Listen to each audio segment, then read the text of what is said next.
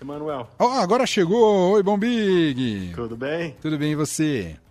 Tudo jóia, tô aqui. Maravilha.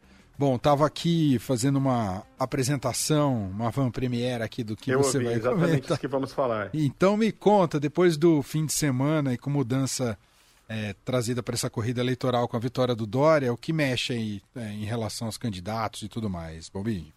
Olha, é, agora falta definir apenas a, a, o MDB, Simone Tebet, né? O MDB marcou candidatura, lançamento para o dia, para início de, de dezembro do mês que vem, os próximos dias.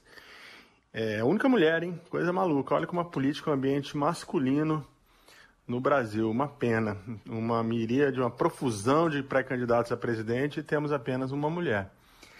É, então, acho que agora o cenário pré-eleitoral está definido. Temos as duas candidaturas aí ah, nas duas pontas, né? O Lula canalizando todas as forças à esquerda, o Bolsonaro à direita, agora dividindo espaço com o Moro.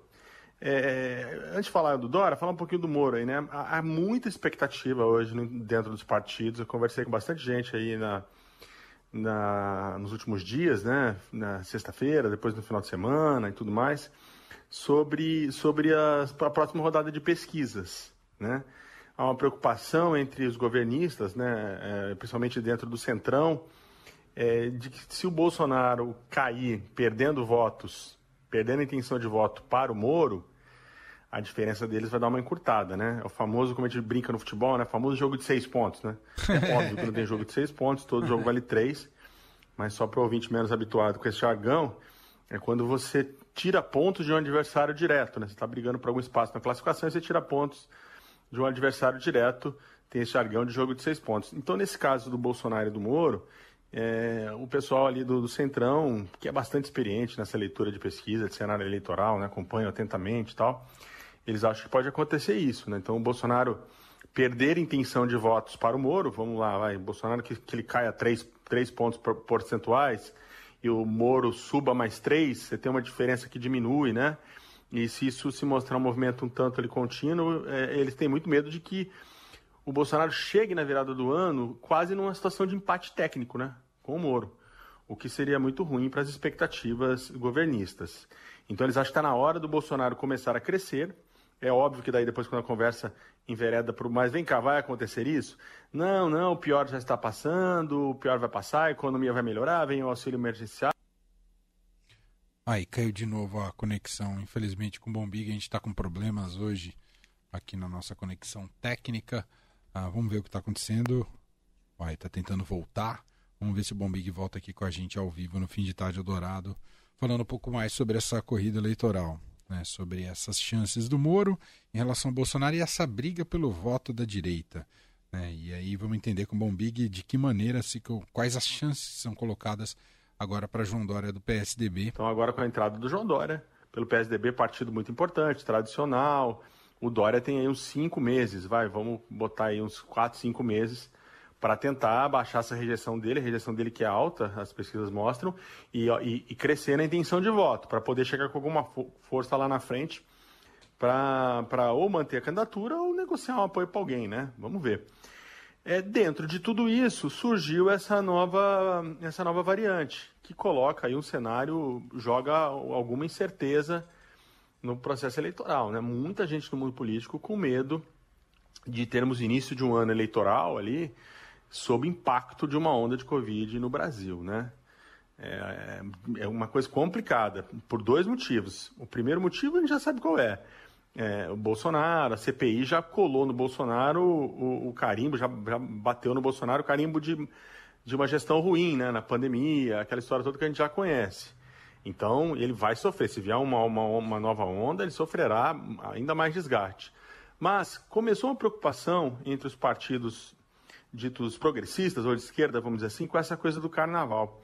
Veja só, o, os prefeitos e governadores, né, que, que, que numa situação ali de cenário de duas semanas atrás, né, com a, a curva de contaminação caindo no Brasil, de mortes também, começou aquela história, não, vai, vai ter carnaval, vamos... Tarar, e agora com essa preocupação. E o pessoal conservador, né, o pessoal bolsonarista, principalmente, puxando essa campanha de dizer, olha, tá vendo, eles só querem te deixar em casa para você perder seu emprego, para para a economia ficar ruim, na hora, na hora H, na hora do carnaval vai liberar todo mundo. Então, de alguma maneira, esse discurso eles é, é, acha que pode, de alguma forma, impactar governadores em, em, disputa por reeleição, né? Porque o governador vai ter desgaste agora. Se ele não fizer o carnaval, é complicado também, né? Ninguém aguenta mais sofrer nesse país. Muita, muita expectativa. Se, se, e se fizer, vai apanhar dos conservadores, né? Vai apanhar, ainda mais se fizer e depois vier uma, um repique aí de Covid, uma, uma nova onda. Então ficou um cenário bem definido, viu? Essa mistura de início do ano pré-eleitoral com, com medo de uma nova onda da Covid e mais o, o Carnaval, que é a, a principal festa popular brasileira. É, e a popularidade do Bolsonaro, além de tudo, né, teve pesquisa, pesquisa nova hoje, né, da Atlas, já mostrou que ele continua em declínio, né, o? Complica mais então, o cenário para ele, né? Exatamente. Ele precisa, o que, o que os governistas dizem é que ele precisa parar de cair, pelo menos, né? Que voltar a subir seria uma coisa mais, mais por ano que vem, onde eles acham que haverá uma melhora da economia. Há dúvidas, doutora, podemos falar disso. Mas eles imaginam que a economia vai melhorar no ano que vem. Há muitas dúvidas. Agora, de qualquer forma, precisa parar de cair. Porque eu acho, eu acho esse cenário viável. Vamos ver, né? De repente o Moro não está com essa bola toda que, que, que tá todo mundo pintando ou imaginando. Mas se de fato vier é, essa rodada de. São muitas pesquisas agora, né? Geralmente virada de mês você tem, tem várias, e aí dá para fazer um, um dá para fazer um, um, uma síntese delas. E se nessa síntese indicar que o Moro de fato está em viés de alta e o Bolsonaro em viés de baixa, como eles disputam a mesma faixa do eleitorado, né, que é do centro para a direita, e inclusive a mesma faixa geográfica né, do voto no Brasil, né, eles são muito fortes no sul do país, no centro-oeste, na região sudeste, as coisas podem se complicarem para o Bolsonaro, viu? É. É, Bolsonaro estava achando ali que ele estava é, é, bem bem resolvida a vida dele como o grande é, é, catalisador de votos na direita brasileira, a entrada do Moro mudou um pouco. E agora tem o Dória, que também vai, vai beliscar votos, votos nessa faixa. Agora, aí você viu que decepcionou o Centrão, por exemplo o presidente, mesmo no cenário desse, né, mesmo com gente no entorno dele alertando, ó, oh, vai vir uma nova onda, vamos adotar uma postura diferente, aqui, aqui foi adotada até agora pelo governo, não funcionou, deu desgaste, deu morte, ele vai no cercadinho lá na sexta de manhã e fala que não tem que trancar nada, que tem que aprender a conviver com o vírus. É, e aí uma sexta-feira emblemática, né? Porque ele falou isso de manhã e à tarde, a gente, depois da nossa conversa, inclusive, vem lá a, a determinação da Casa Civil, do ministro Ciro Nogueira, que é um expoente do Centrão, fechando os voos, fechando, fechando, fechando a fronteira nossa, né, para, a entrada de, de, voo, de, de, de, passageiros vindos da África, né? Então, o Bolsonaro não, não tá com essa bola toda também, né? Mas ainda há dentro do, da base governista quem defenda fechar tudo, sem, sem é, exigir o teste, fechar a fronteira, porque seria, seria arrasador você ter uma, um início de ano eleitoral para ele, com dificuldade na economia e uma nova onda da Covid. E ele, ele continua, no meu, no, meu, no, meu, no meu ponto de vista, apontando na radicalização, né? É, radicalizar, falar para esse grupo pequeno que garante pelo menos uns 15, 10, 13%. Talvez ele tenha, imagine que assim, o negócio dele não seja crescer, é não cair, é bater nesse grupo radical, né, onde ele defende, é, que defende as ideias do Bolsonaro, qualquer coisa que ele faça, e, imaginar que com isso, numa disputa muito é, é, é, pulverizada, com muitas candidaturas, ele consiga ali, com 15%, 16% e ir ao segundo turno. É arriscado, hein, esse, esse cenário. Com a entrada do Moro, agora do Dória, está se tornando complicado para o Bolsonaro. Né? A esquerda, por enquanto, a, a grande. E, e, na esquerda, né, não posso esquecer de dizer isso, que é muito importante, muita expectativa para como vem o Ciro se o Ciro vai perder votos para o Moro também, se o Ciro vai perder votos para o Lula, ou se ele vai se manter naquela casa que ele está ali entre 9% e 10% e tal. Então, tem, tem bastante tensão nos partidos hoje, no mundo político, aguardando essas pesquisas eleitorais. É, me chamou a atenção nessa pesquisa da Atlas, é, foi perguntado para os entrevistados sobre qual é o maior problema do Brasil hoje. E ganhou nesse recorte, nessa pesquisa, só frisando isso, é, o primeiro item que apareceu é corrupção, com 21,4%, que favorece muito o Sérgio Moro, né, é, Bombinho? Precisa, sim, sim. Não, vou, não vamos desprezar não esse dado, mas assim, precisa ver o questionário, né? Precisa ver o questionário, porque outras pesquisas dão, dão, dão, dão economia, outras dão desigualdade. A forma como essas perguntas são feitas no questionário, às vezes ela. Tem razão. Não que ela induza, né? Não estou dizendo que induz, não, mas talvez ela, às vezes ela facilita uma resposta ou outra se ela vem na sequência de um. De um, de, de um de, do tema, né? Você está tá tratando, por exemplo, desse tema, e pergunta qual é o principal problema. A tendência é que a pessoa responda, ah, é a corrupção, é, enfim, é, mas é um dado importante, né? Eu me lembro bem que no nosso tivemos gravamos um podcast hoje, né? recentemente, né? né? Foi publicado hoje. Foi? Foi publicado não, hoje. Não, não esse. Ah, não esse atrás, outro. Tá, tá, ok. Em que um, alguém que estava no nosso bate-papo, alguém muito bom, disse e não descartou a questão da corrupção. Não sei se você se lembra. É, e, e eu, eu, quando vi essa pesquisa, lembrei dessa conversa, desse podcast. É, eu acho isso. Não, não, essa agenda não virou, não. Ela pode até não ser a prioridade mais, como foi em 18, né?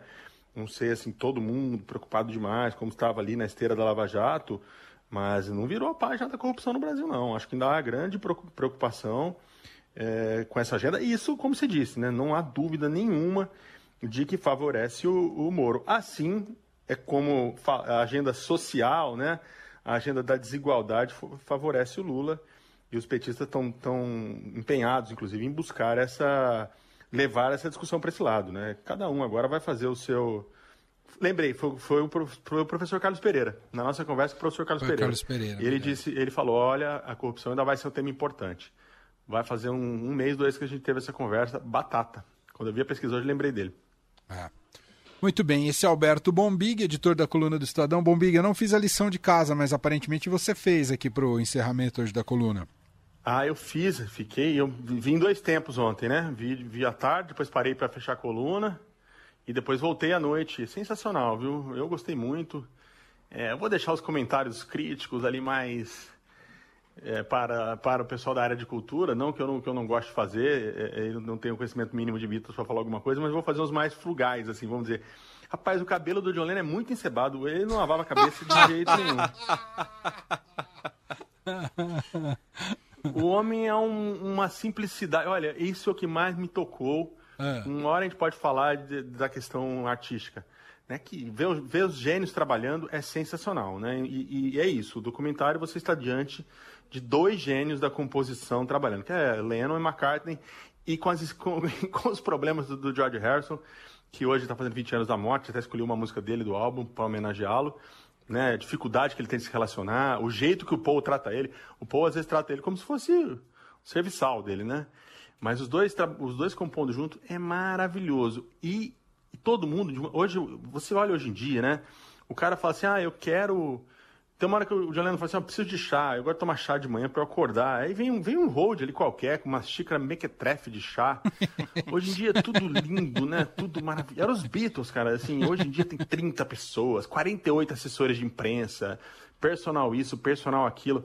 O Lennon, bom, dos, no, na primeira semana, que foi o período que eu assisti, né? Porque a primeira temporada é uma semana, ele não mudou de tênis, hein? Ele usa o mesmo tênis, um tênis assim que. Surrado. Assim, tênis que ele deve ter jogado bola, que ele tem muitos anos, depois e usa para ir lá gravar. O mais arrumadinho ali é o Paul, mas, mas, enfim, mas eram os Beatles pedindo um microfone melhor, fala, ó, oh, eu quero um outro microfone, esse microfone tá ruim, cara, vamos ver, não sei se tem grana. É sensacional, assim, eu jamais imaginava uma coisa dessa, assim, achei que ia ser um paparico, todo mundo ali abanando os caras, sabe? Nada, nada, nada, nada. E trabalho duro, hein? Trabalho duro, grande lição. Não existe genialidade sem trabalho duro. Os caras ralam pra caramba, brigam. E aí a mágica, né? Você vê a mágica acontecendo, né? É, eles, eles, as canções aparecendo, assim, tipo, o Paul senta de manhã e fala, ah, pensei isso aqui ontem à noite. E começa a tocar o refrãozinho de Get Back. É, nossa, é sensacional. Vale a pena assistir sim, viu? Muito bom. Vou assistir sim. ou não, vale a pena assistir. Muito bom. Alberto Bombig volta com a gente na quarta-feira. Um abraço, Bombig. Abração. Valeu.